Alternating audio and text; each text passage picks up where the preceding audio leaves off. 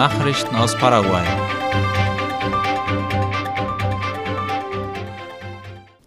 Die Verhandlungen für den Itaipu-Vertrag werden verschoben. Am Donnerstag dieser Woche wollten sich der paraguayische und der brasilianische Staatspräsident treffen, um den Vertrag des doppelstaatlichen Wasserkraftwerks Itaipu zu überarbeiten. Auf Antrag von Brasilien wurde die Sitzung nun verschoben, wie das Nachrichtenportal OI schreibt. Wann die Sitzung stattfinden soll, wird zwischen den Außenministern Paraguays und Brasiliens vereinbart. Der aktuelle Itaipu-Vertrag läuft in diesem Jahr nach 50 Jahren aus und muss neu verhandelt werden. Das Dokument besteht aus drei Teilen. Anhang C beschreibt die finanziellen Grundlagen und die Stromdienstleistungen in Itaipu. Peña erlässt das Gesetz über die digitale Erneuerung von persönlichen Dokumenten. Darüber informiert Ultima Hora. Demnach soll eine kostenlose Plattform entwickelt werden, über die Dokumente wie Personalausweis, Führerscheine oder Fahrzeugpapiere erneuert werden können. Staatspräsident Santiago Peña informierte über seine sozialen Netzwerke, dass das Ministerium für Informations- und Kommunikationstechnologie MITIC bereits an der Plattform arbeite. Zudem sollen alle Bürger dann die Möglichkeit haben, ihre Dokumente digital mitzuführen. Darüber hinaus arbeitet das MITIC daran, die Datenbanken von staatlichen Institutionen zu verknüpfen. Das Informationsaustauschsystem SI soll die Übermittlung von Daten erleichtern sowie den digitalen Zugang zu Dokumenten und deren Erneuerung.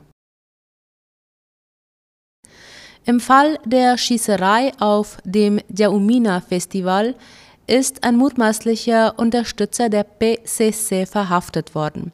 Darüber berichtet La Nación. Gestern Nachmittag verhafteten Agenten der Nationalpolizei Jace Leonardo Urquhart de la Cerda alias Jacaré in der Stadt Lambaré. Gegen den Mann lagen zwei Haftbefehle vor wegen krimineller Vereinigung und Drogenhandel. De la Cerda soll zudem für den Transport von Drogen, Waffen und Personen verantwortlich gewesen sein, die der kriminellen Vereinigung PCC angehörten. Er wurde zudem gesucht, weil er in direktem Zusammenhang stand mit dem mutmaßlichen Drogenhändler und PCC-Mitglied Marcos Rojas Mora. Rojas war während dem Musikfestival im Amphitheater von San Bernardino erschossen worden. Der Vorfall ereignete sich Ende Januar 2022. Bei dem sogenannten Jaumina-Konzert waren zwei Menschen getötet und mehrere verletzt worden. Peña hat sich in den USA mit der Botschafterin Taiwans getroffen. Im Rahmen seines offiziellen Besuchs in den Vereinigten Staaten hat sich Staatspräsident Santiago Peña mit der Botschafterin der Republik China auf Taiwan in den USA, Bi Kim Xiao, getroffen. Laut La Nation waren die Hauptthemen des Treffens die Förderung der diplomatischen Beziehungen und der Zusammenarbeit zwischen den beiden Ländern. Peña ist am vergangenen Sonntag zu einer mehrtägigen Reise in die USA aufgebrochen.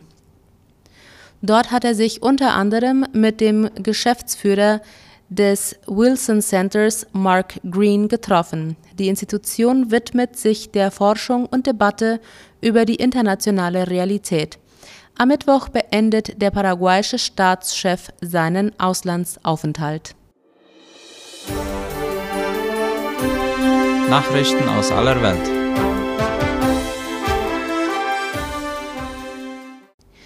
Passagierverkehr in Lateinamerika wird sich in den nächsten zwei Jahrzehnten verdoppeln. Dies gab Airbus auf einer Pressekonferenz bekannt anlässlich der ALTA-Veranstaltung für führende Vertreter der lateinamerikanischen und karibischen Luftfahrt im mexikanischen Cancun. Laut der jüngsten Marktprognose von Airbus werden sich die Pro-Kopf-Reisezahlen in Mexiko fast verdoppeln, während sie sich in Argentinien, Brasilien, Chile und Kolumbien mehr als verdoppeln werden, wie Latina Press schreibt. Insgesamt wird das Verkehrsaufkommen in den nächsten 20 Jahren um 2,2 Prozent wachsen. Die zunehmende Neigung der Reisenden zum Fliegen wird durch das prognostizierte Wachstum der Mittelschicht von 400 Millionen auf 490 Millionen Menschen im Jahr 2042 angetrieben werden, wie es heißt.